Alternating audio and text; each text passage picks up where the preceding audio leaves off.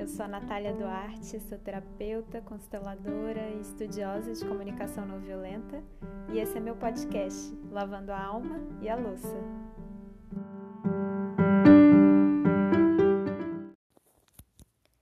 Ei, gente, tudo bom? Esse episódio vai ser muito legal, muito especial. É... Vou trazer coisas muito importantes aqui. E o tema é esse mapa, né? Que nos leva a um relacionamento satisfatório. Afinal de contas, o que é preciso saber fazer externa e internamente para ter um relacionamento legal. É, eu tô aproveitando assim esse clima, né, da, do Dia dos Namorados que tá chegando, para falar um pouco mais desse tema. E eu tenho muita satisfação de falar disso, porque eu acho que a vida com uma pessoa parceira de verdade, né, numa relação legal, é muito melhor do que a vida sozinho, sozinha. Então, eu realmente quero ajudar o máximo de pessoas a, a encontrarem bons relacionamentos, né, para construir a vida junto, caminhar na vida junto. Aí a questão é a seguinte: é, muita coisa precisa ser aprendida para se chegar num relacionamento legal.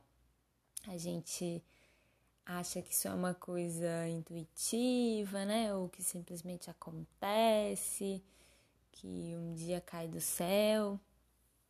E não é nem que, que às vezes a vida não nos surpreenda, né? Às vezes essas coisas acontecem, mas mesmo se você conhece uma pessoa muito legal e tem uma conexão muito legal, se você não sabe certas coisas, se você não fez certos trabalhos internos, você não consegue manter essa relação e fazer ela crescer e prosperar. Então, é, muitas, muitas coisas são importantes aqui de, de serem aprendidas. E aí eu vou dar aqui um mapa, um mapa resumidão né? Porque na verdade são muitos pontos e trilhar esse mapa, viver essa jornada na prática é outros 500, né? Então, é, eu vou aqui apontar as direções e quem achar que esse caminho faz sentido, né, vai, vai precisar entender que é um processo e é um tempo para se vivenciar tudo isso. E tem é, basicamente dois tipos de trabalho que precisa ser feito.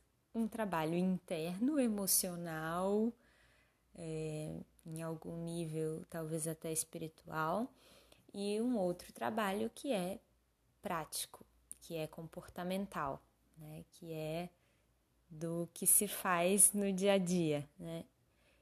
Tudo na vida tem esses dois aspectos. E aí eu vou tentar falar um pouco dos dois. É, o aspecto interno ele antecede, né, o aspecto comportamental. Então vou começar por ele. E aí eu vou trazer bastante essa, essa visão sistêmica, né? A visão da constelação familiar sistêmica, que é muito interessante quando a gente fala de relacionamento, porque ela é, nos diz que para uma pessoa adentrar a nossa vida, né, para que é, uma parceria se estabeleça, esse espaço ele precisa estar vazio, ele precisa existir. É, e muitas vezes esse espaço de um companheiro ou uma companheira está já sendo ocupado por outra pessoa da família, inconscientemente. Às vezes conscientemente, mas na maior parte das vezes é inconsciente. É, e aí, enfim, podem ser muitas possibilidades, né? É, enfim, né? Só realmente um, um trabalho mais profundo para se saber qual delas é, mas eu vou falar aqui dessas possibilidades e talvez só de eu falar vocês já vão ter alguns insights assim de qual pode ser é, a situação de vocês. É, primeiramente, é preciso sair do lugar de criança, né, para se ter um relacionamento. A gente fala que criança não casa, né? Então, se existe um excesso de vinculação com os pais nesse lugar ainda infantil, ou seja, alguma espécie de dependência dos pais na vida adulta, seja emocional, financeira, né, prática, psicológica, enfim, podem ser vários tipos, né, de dependência. É, isso é a primeira coisa que precisa ser olhada e que precisa ser, ser transformada, porque é só nesse lugar de adultos que já emanciparam seus pais da função de pais, ou seja, é, assim, é óbvio que a gente continua né, tendo pai e mãe, independente inclusive de se eles estão vivos ou não, a gente sempre tem no coração, né? E é importante que se tenha é, esse lugar, né, para eles dentro. Mas eu digo no sentido de, de realmente de, um, de uma, um lugar infantil, né, de ainda cobrar, ou esperar, ou querer receber, ou achar que é obrigação deles dar algo emocional ou prático quando já se é adulto. E muitas vezes é difícil porque, enfim, é, faltou muita coisa emocional ou prática lá atrás. Mas a única forma de seguir em frente é aceitando que o passado foi como ele foi, que os pais fizeram o que eles deram conta, com o que eles receberam, com o que é, a história deles possibilitou e o que eles não foram capazes de dar, agora como adulta, eu mesma vou me dar, né? Essa é a postura de adulta. É, então, esse é um, um, primeiro ponto, né? Recentemente eu, eu até é, constelei uma moça que estava com 39 anos e falou assim: Ah, eu tenho um padrão de nunca ser assumida nos relacionamentos, né? Começa ali o relacionamento, mas a pessoa nunca assume o namoro. E eu quero casar, eu quero ter filho e tal. E, e aí, enfim, eu fui investigando algumas coisas com ela, né, na, preliminarmente. E aí eu perguntei, com quem você mora? Ela falou assim, ah, com os meus pais. Aí eu falei, bom, a gente já tem um, um indício aí importante de porque sua vida afetiva não flui. Porque é, com 39 anos você ainda está morando com seus pais, significa que ainda existe alguma espécie de dependência, né? Significa que você ainda não se emancipou desse lugar é, de filhinha, né? Digamos assim. Então, esse é um primeiro ponto. Agora, existem outras configurações também que fazem com que uma pessoa fique excessivamente vinculada com os pais ou com um dos pais. É, muitas vezes tem os casamentos inconscientes com o pai e a mãe, né? É, assim, muitas vezes quando o filho ou filha viu que faltou, que, que a mãe ou o pai sentem falta de algo no casamento, um no outro, enfim, na vida, o filho inconscientemente se dispõe a dar aquilo que está faltando. Então, assim, vou dar um exemplo que é muito comum. Ah, às vezes o, o pai, é, ou o pai faleceu, ou o pai, enfim, foi embora, ou a pessoa, enfim, nunca conheceu o pai, o pai não esteve presente, e o filho ou filha sente né, aquela, aquela sobrecarga da mãe, ou aquela falta que a mãe sente. É, do daquele parceiro e começa a fazer o, o, o papel de parceiro da mãe ou parceira da mãe.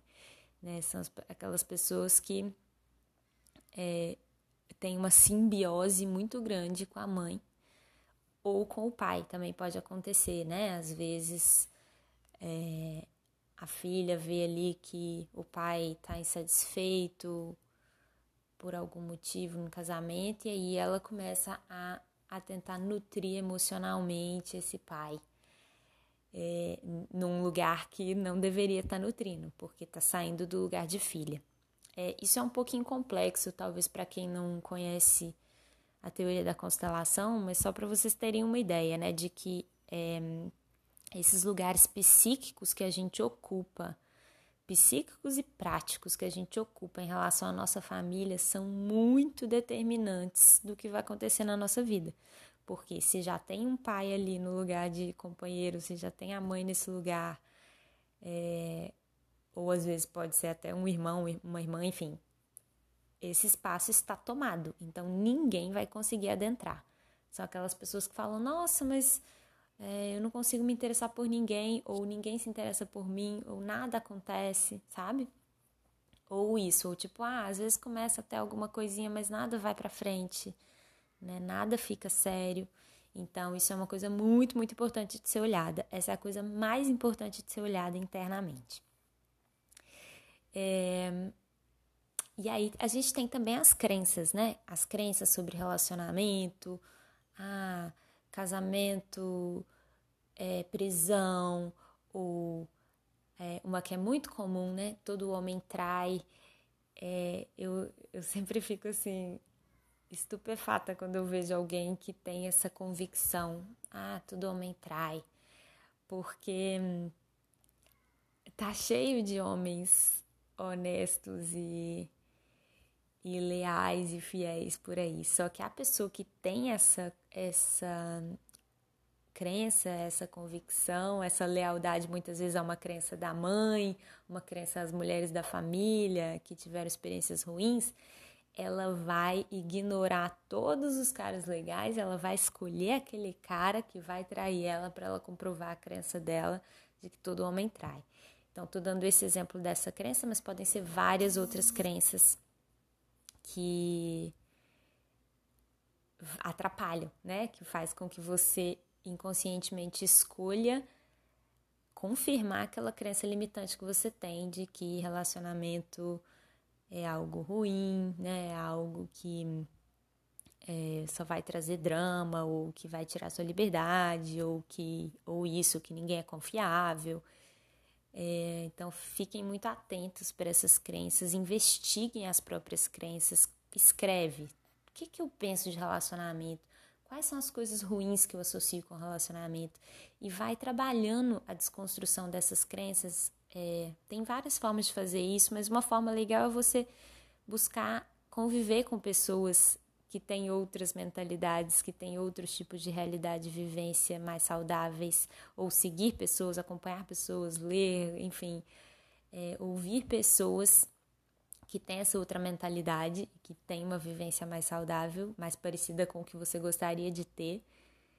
Esse é o caminho, né? Esse é um bom caminho para desconstruir essas crenças. É, e aí, enfim, né, tem várias questões emocionais, questões de infância que podem estar tá, é, influindo, né? Eu falei um pouco dessa coisa do casamento inconsciente com pai e mãe, mas pode acontecer também, muitas vezes, do filho começar a se sentir é, pai dos pais ou mãe dos pais, que é quando né, começa a achar que os pais são incapazes, que os pais não sabem como viver, que quer cuidar da vida dos pais, que quer dar pitaco na vida dos pais, que acha que os pais não vão dar conta se se ele se afastar e for para a vida, né? Eu atendo muita gente assim também que fala: "Ai, mas ai, eu vou estar tá abandonando meus pais se eu sair da casa deles ou se eu, né, for, for em direção ao meu próprio caminho". E, e aí esse é, um, esse, é um, esse é uma inversão de papéis, né? Porque só quem é abandonado é criança, adulto não é abandonado. Né? Então, os, nesse caso, o filho está vendo os próprios pais como crianças e se sente emocionalmente responsável por eles. E isso é uma inversão que complica não só a vida afetiva, mas a vida profissional, financeira, muita coisa. Enfim, então, isso é uma coisa para se atentar também. É, e lembrando que no caso de pais casados, né, é um casal. É um casal. Então, assim, o casal já existia antes de você vir ao mundo, né? O casal, ele pode ter seus problemas, mas as pessoas estão ali adultas, conscientes do que estão fazendo, das escolhas que que fizeram, né, e estão bancando até hoje. Então, é, esse papel também do filho ficar intermediando a relação dos pais ou tomando partido de que a ah, minha mãe tá certa, meu pai tá errado, meu pai tá certo, minha mãe tá errada, é, ficar fazendo papel de terapeuta de pai e mãe, de conciliador, de diplomata de pai e mãe, isso tudo trava a vida, porque você está olhando o que? Para trás, você está olhando é, para a vida de outras pessoas. Então você não tem espaço para evoluir na sua própria vida. Enfim, poderia falar muito disso aqui, mas acho que vocês já entenderam, né? Então, é, esse trabalho emocional é onde tudo começa, é o mais importante, é o mais profundo. Agora vamos para a parte comportamental, que é muito importante também. Que é o seguinte: é, quando você resolve ter um relacionamento sério, primeiro você precisa assumir isso para você. Você precisa assumir de verdade. É isso que eu quero. Eu quero um relacionamento sério e agora as minhas ações vão ser coerentes com o meu desejo, com a minha escolha. Então, o que, que significa ter ações coerentes? Um, comunicar para as pessoas que você está conhecendo, que você está saindo, que é isso que você quer. Porque essa é a melhor forma de espantar quem não quer a mesma coisa que você. Que bom se você falar para alguém que você está num momento da sua vida que você quer um companheiro de vida ou uma companheira, que você quer um relacionamento sério, que você quer casar, que você quer construir uma família, seja lá o que for que você quer, e essa pessoa ficar assustada e foi embora, ótimo. Você se livrou de uma pessoa que não ia para frente. Então você tem que ter um compromisso muito grande com sua própria felicidade e com o que você quer construir no futuro para você ter firmeza de não perder tempo com quem não vale a pena perder tempo, né? É, com isso eu não quero dizer, porque as pessoas às vezes acham que assim, nossa, mas aí eu vou chegar no, no primeiro encontro com alguém, a primeira vez que eu tô saindo com alguém, e eu vou falar que eu quero namorar, que eu quero casar. É, e aí o que as pessoas não entendem é que existe uma diferença entre é, falar que você quer namorar ou casar e você falar que você quer namorar e casar com aquela pessoa. Você não tá falando que você quer com aquela pessoa, porque você não conhece a pessoa ainda. Você está simplesmente falando qual é o seu momento de vida e o que você quer para você. E checando se, se a pessoa tá na mesma página, se ela tá num momento de vida parecido, se ela também tá aberta para esse tipo de construção. Né? Quando eu, eu tava começando o relacionamento com o meu companheiro, é, assim, a gente tinha ficado algumas vezes, umas duas eu acho, e na verdade acho que desde o primeiro dia eu falei isso, agora eu não lembro bem, mas eu falei, eu falei isso, eu falei assim, olha, eu tô no momento da minha vida que eu tô procurando um companheiro de vida. É, eu não não sei se essa pessoa é você, porque a gente não se conhece ainda, né? Então, enfim, tô aberto pra gente se conhecer, mas eu queria saber se você também tá aberto a ter uma relação séria, porque se não, aí eu já preciso saber desde agora, né? E aí ele falou: "Não, eu tô aberto, né? É, tô aberto para te conhecer e para e tô aberto para a possibilidade disso evoluir para uma relação séria". Eu falei, ah, beleza, então vamos continuar se conhecendo aqui. Ou seja, o que eu quero dizer é que você não vai namorar com a primeira pessoa que você vê na frente, que você ficou um mês com a pessoa e aí já acha que ah, essa pessoa que eu quero pro resto da minha vida. Inclusive, toma cuidado com isso, porque é, engatar um relacionamento muito rápido, é, às vezes pode dar certo, tá? Tem tudo quanto é tipo de, de, de caso aí na vida. As, os relacionamentos podem começar de mil maneiras, não tem maneira certa. Mas tomem cuidado se não é uma projeção, se não tá naquela paixão projetiva, que a, acha que o outro é tudo aquilo que eu sonhei e você, na verdade, está se relacionando com a projeção do que você gostaria que a pessoa fosse, e não de fato com a pessoa. Eu, particularmente, prefiro conhecer as pessoas um pouco melhor, né? antes de firmar um compromisso desse tipo.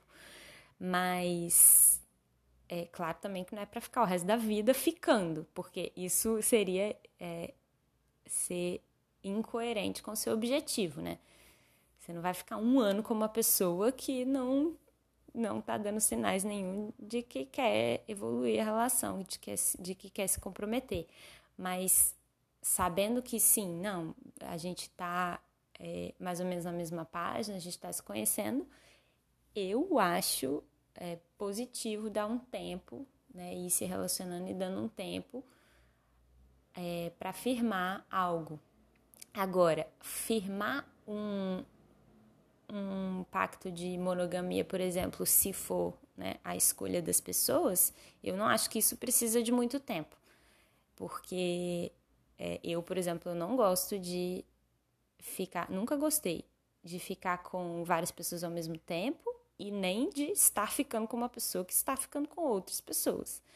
Então, é, né, com meu atual namorado, a gente é, demorou né, um tempo para firmar o compromisso do namoro e tal, mas desde muito cedo é, a gente já fez esse acordo de que estamos ficando só um com o outro.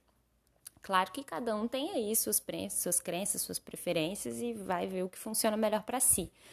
Mas, é, enfim, dicas aí de que essas coisas estejam bem alinhadas e que é, ninguém se sinta lesado aí no processo, né? É importante ter diálogo aberto desde o início, na minha opinião. Se você não tem é, capacidade de ter uma boa conversa com a pessoa, você não vai conseguir ter um namoro sério, um casamento, porque isso vai demandar várias conversas sérias, importantes, profundas, né? Então, isso é um bom critério aí para avaliar.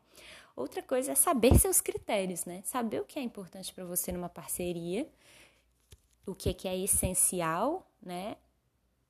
E o que é desejável, é, porque assim, as pessoas não são perfeitas, né? Isso é muito importante. Você não vai achar uma pessoa que é, vai ter todos os itens da sua lista de 50 itens de critério. Dificilmente. É, agora, você pode muito bem achar uma pessoa que tem ali 10 itens importantes para você é, ou pelo menos que tem ali umas cinco coisas, seis, sete coisas que são essenciais para você e as outras, ah, são desejáveis, são opcionais. O que, que eu tô falando? É, de, tô falando de valores, tá? N não se prendam a coisas pequenas, do tipo, ah, sei lá, que tipo de filme a pessoa gosta. Apesar de, a menos que você seja uma pessoa que trabalha com cinema, isso seja um grande valor para você, isso seja muito importante é, talvez isso não seja essencial, né? Mas o que, que é de fato importante essencial para você? O que, que é negociável? É vida real, é mundo real, as pessoas são imperfeitas, é, então a pessoa vai ter defeitos, você vai ter que lidar com os defeitos da pessoa, você tem defeitos, a pessoa vai ter que lidar com seus defeitos, então assim, é uma questão de alinhar valores, né? De vocês pensar assim, eu conseguiria passar uma vida com essa pessoa, né? Essa pessoa tem esse, mesmos valores que eu, tá caminhando para um lugar parecido com o meu, né? A gente tem um, um alinhamento, é isso que é preciso buscar, é isso que é preciso investigar e ir descobrindo e ir conversando e, e vendo se esse essencial é compatível, né? Outra coisa muito importante, que aí é, talvez seja até um ponto polêmico, não sei, mas é não começar a relação pela via sexual é, ah, porque nenhuma relação boa, séria, começa pela via sexual? Não, não é isso. Tem relações boas e sérias que começam pela conexão simplesmente sexual. Porém, é um grande risco. Eu vou explicar por quê. Isso não é um, um, um moralismo, uma coisa é, sem sentido. O que eu tô falando tem um propósito, que é o seguinte. Primeiro que sexo é uma coisa séria, né? É, você pode contrair uma DST, você pode, se você for uma mulher, uma pessoa que tem útero, você pode engravidar. Então, é, é uma coisa, eu acho que muitas vezes é, essas novas gerações aí é, tratam o sexo de uma forma um pouco leviana, sendo que o sexo é uma coisa séria que tem consequências sérias, práticas, bem concretas, né? Então, isso é um primeiro ponto. É, isso foi um, uma das coisas que quando eu eu decidi parar de ter assim esses, esses encontros casuais foi quando eu parei e pensei assim, gente, é, eu se, se sexo pode levar a uma gravidez, né? É, se um sexo casual pode levar a uma gravidez acidental, eventualmente, é, eu só deveria me relacionar com uma pessoa que eu acho que seria um bom pai, no mínimo, que seria um pai presente, que seria um, né? Então, isso aí já mudou muito os meus critérios e isso aí já me fez, já me fez ter muito mais cautela, né, a respeito de, de com quem eu me relacionava e, e o tempo necessário, né, para chegar nesse âmbito sexual. E aí, enfim, isso, isso fui eu, né? Cada um pode fazer sua avaliação aí.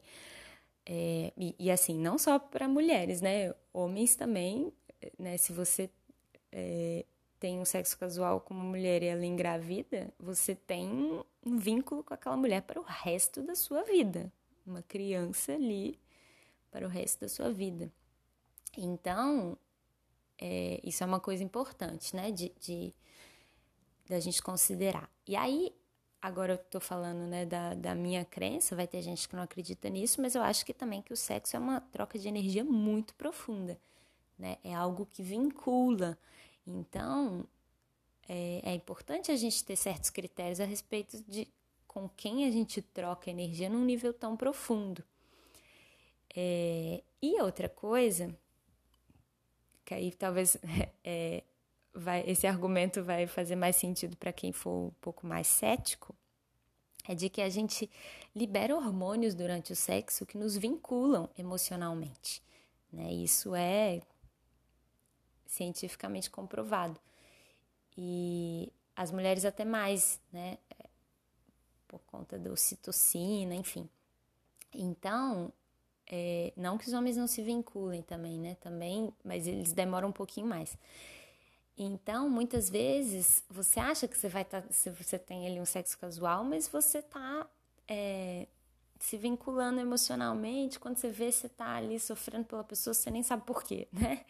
É porque a gente libera de fato hormônios, né? Então tem esse aspecto. Mas o que eu acho principal, o principal argumento disso tudo é: é muito melhor, mas é muito melhor você criar uma intimidade antes você conhecer a pessoa, você saber que a pessoa gosta de você como pessoa, de que existe já alguma conexão emocional, uma conexão intelectual, uma conexão espiritual, enfim, uma conexão de outra ordem.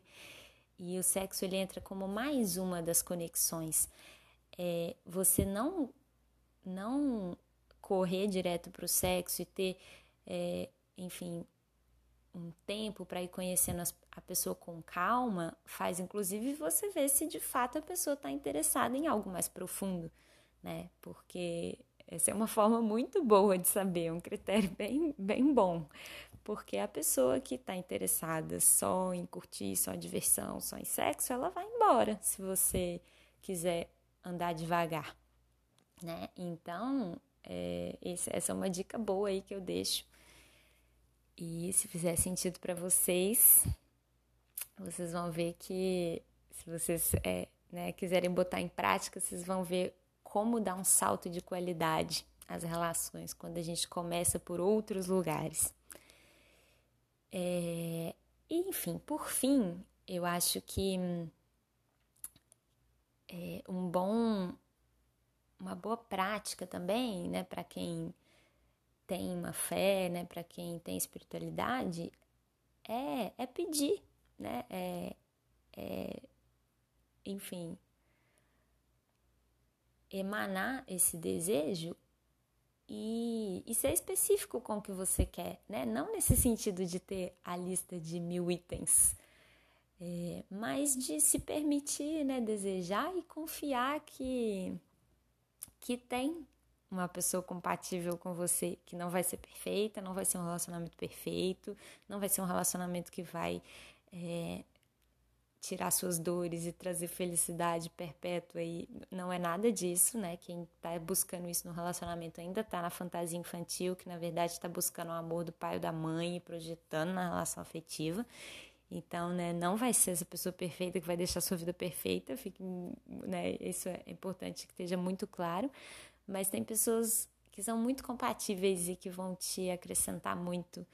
É, acho que todo mundo tem várias pessoas compatíveis aí por aí, e, e eu acredito que tem pessoas que que simplesmente é, funcionam a longo prazo, que o relacionamento ele tem uma força que vai muito além do nosso racional, do nosso controle.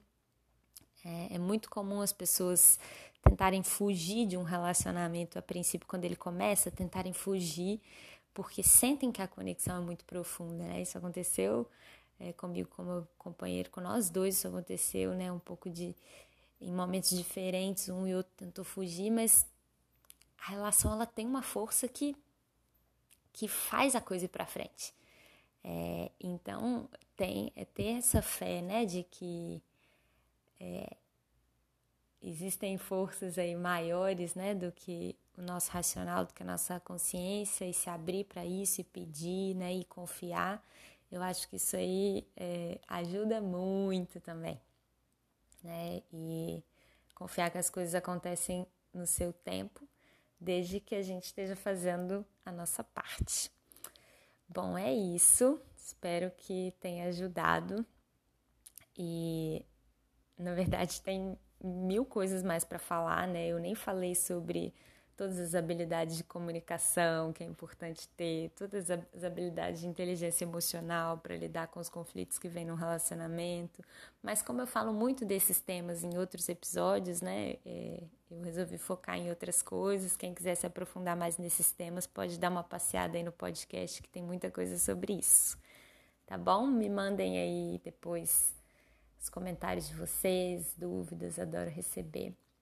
E, e é isso. Um beijo.